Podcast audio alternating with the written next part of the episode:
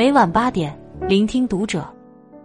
今晚读者君给大家分享的文章来自作者姑姑。趁我还能带得动，赶紧生吧。为什么建议你不要随便把父母接到身边？问你和爸爸之间发生过一件印象最深刻的事是什么？答：我的爸爸因为我变成了一个老漂族。这段对话来自一个随机街访：北漂、深漂。沪漂之后，你知道什么是老漂吗？钓鱼、遛鸟，那是别人的退休生活。来北京三年多，老霍和老伴儿还是没能适应这里的气候。湖南人爱吃辣，到了北京却总是便秘，怎么都找不到原因。老霍坚持认为，这不是自己老了身体机能跟不上，而是北京的水土不好。电话里听到老家谁谁因为便秘脑溢血没抢救过来，老霍又气又怕。二零一九年春节前，女儿检查出怀孕，为了保胎就没回家过年。四月份开春，老霍举家北上，过起了老漂族的生活。其实，老伴儿早就提出要帮女儿带孩子，可是真到了这个节骨眼上，两个人话里话外都打着退堂鼓。退休前，老霍在单位是个小领导，身边人多少有点前呼后拥，日子久了也有了点领导架子。当时单位突然决定减员，老霍也正好到了该退的年纪，便狠了狠心交了退休申请。之后有两三年的光景，老霍都适应不了突然失去领导光环的日子，和老伴儿相处都别别扭扭的，好不容易才找到了新平衡。而这岌岌可危的平衡，很可能就要被北京之行打破了。纵然舍不得那些老邻居和家里的一切，但是想想女儿，想到女儿一再强调孩子上了幼儿园之后就把你们送回去，况且还能天天见到自己的大外孙，一切也都不是什么难熬的事情了。女婿是做什么工作的？老霍到现在也没弄明白，只知道他早出晚归，披星戴月。自己也不好意思过问太多。我女婿是个闷葫芦，老霍这样说。女儿那时还在挺着肚子上班，老霍和老伴儿的任务就是每天准备三餐，偶尔女婿没空的时候陪女儿去做产检，其他时候自由活动，日子倒也清闲。老霍用手机查了很多营养菜谱，换着花样给女儿做饭吃，可是北京的食材调料怎么做都比不上家里的好吃。孙女终于出生了。老霍刚来北京的时候，不顾老伴儿的反对，买了一台简易跑步机，后来都用来搭孙女的尿垫和婴儿睡衣了，也算是物有所用。早上七点，老霍开始了北漂的一天。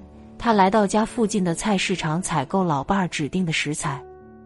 老伴儿负责照顾孙女儿，一般不出门，所以每天外出采购的一个多小时。是老霍难得的自由时间，主要是能认真的抽一支烟。老霍说，很羡慕楼下不用带孙子的老头，可以提着鸟笼，带着鱼竿出去玩。可是想想自己身兼重任，还是算了。本来担心和老伴儿的关系会因为背井离乡而迎来情感危机，但实际反而有了点相依为命的感觉。他甚至庆幸，幸亏是和老伴儿一起来了北京。才能坚持到现在。每天晚上结束了一天的奔波，躺在床上，老伴儿都会总结一下当天的感悟。两个人最常鼓励对方的一句话就是：“等上了幼儿园就好了。”吴亚平每天的必修课就是把孙子摆在楼下健身器旁的长椅上，给他拍各种照片。刚开始他觉得很开心，还经常把孙子的萌照发到朋友圈。后来就有点不耐烦了，每天还要买菜做饭，光拍照了哪还有时间？当初他不愿意一个人来北京，可是老伴儿说什么都不愿意离开家，他只能硬着头皮孤军奋战。在这个庞大陌生的城市里，吴亚平不止一次的觉得孤立无援。他从不主动跟人结交，儿子儿媳出去上班之后，他就一个人待在家里。有一次社区查租房情况。或许是家里有了孩子太过热闹，引起了社区的注意。一个闷热的下午，一阵急促的敲门声打破了吴亚平昏昏沉沉的午休。对方说是社区警卫室的，敲了很久，他都没敢开门。最后还是隔着防盗门交换了信息，虽然只是一些平常的问询，却给他留下了心理阴影。来到北京，吴亚平的活动范围甚至比那个三线城市的家乡更小了。超市、菜市场、家，三点一线的生活是他的全部。每天晚上吃过饭，他会带着孙子和他的小推车出门散步。孙子最喜欢的人就是奶奶，这是他最骄傲的地方。我一个人带大了三个孩子，怎么现在就不行了呢？郭淑琴是单亲母亲，爱人意外早逝，一个人把三个女儿拉扯大。一路上虽然艰辛，但好在女儿们都争气，日子还算过得去。大女儿几年前在上海结了婚，生了孩子，婆家前前后后照顾得很周到，郭淑琴一直感恩在心。二女儿和女婿都在航空公司上班。收入不菲，深圳的房子也是早年间两人自己攒钱买的。郭淑琴省了不少心。这次二女儿生孩子，她说什么都要亲自上阵，安顿好家里，便来到了深圳。郭淑琴对女儿教育孩子的理念从不插手，只是偶尔看不过去淘气的外孙挨训，忍不住唠叨两句。孩子三岁的时候，女儿重回了职场。郭淑琴便承担了接送外孙的重任。好在幼儿园就在小区里，每天的行程安全又简单。周末才是真正的战场。周六早上是外孙的绘画课，从家到学校的路程只有三站地，然后回家吃饭、午休，下午再去另一个方向的跆拳道馆练拳。路线并不复杂，但是深圳的马路太宽了，来来回回的地下通道。还有那些公交车站，着实让郭淑琴费了不少心思。到最后，还是小外孙记熟了路线，他跟着外孙走，确保孩子不离开自己的视线就行。老郭说：“大不了就两个人一起走丢，到时候我再打电话求助呗。”他还有个老毛病，慢性支气管炎，这是年轻时落下的老毛病了，一直也没根治。到了深圳后。本以为南方湿润的空气能让呼吸道得到滋养，却没想到更严重了。女儿总劝他去医院看看，大城市的医院说不定就能治好。可是老郭每次都说没事儿，我就是嗓子干了。其实他是担心异地医保不能报销，趁我还能带得动，赶紧生吧。